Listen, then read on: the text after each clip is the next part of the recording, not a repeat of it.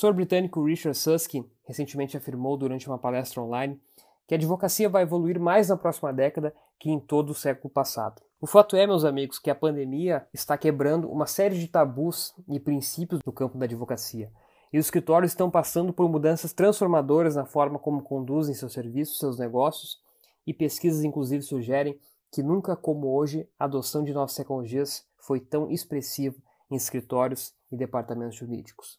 Um ponto que Richard Susskind menciona em sua palestra é justamente a não necessidade de escritórios físicos.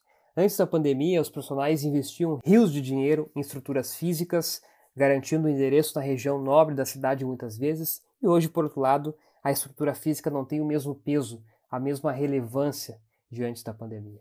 Os advogados começaram a perceber que não precisam ter uma sede física para exercer suas atividades. O trabalho pode ser realizado em qualquer momento, em qualquer lugar, a qualquer tempo.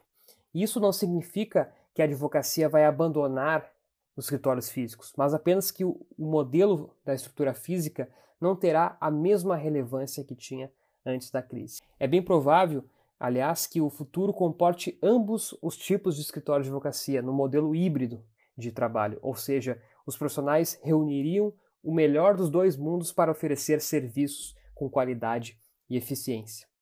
Um outro ponto trazido pelo professor britânico é o chamado desafio do mais por menos.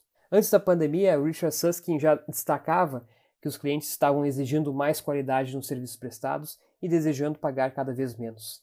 Esse cenário se intensificou com a crise, exigindo dos advogados que adotem novas formas de trabalhar, novas maneiras então de oferecerem os seus serviços. Não existe exatamente uma fórmula mágica para resolver esse desafio, mas o professor britânico sugere encontrar maneiras de reduzir os custos do serviço jurídico, sobretudo aqueles rotineiros e repetitivos.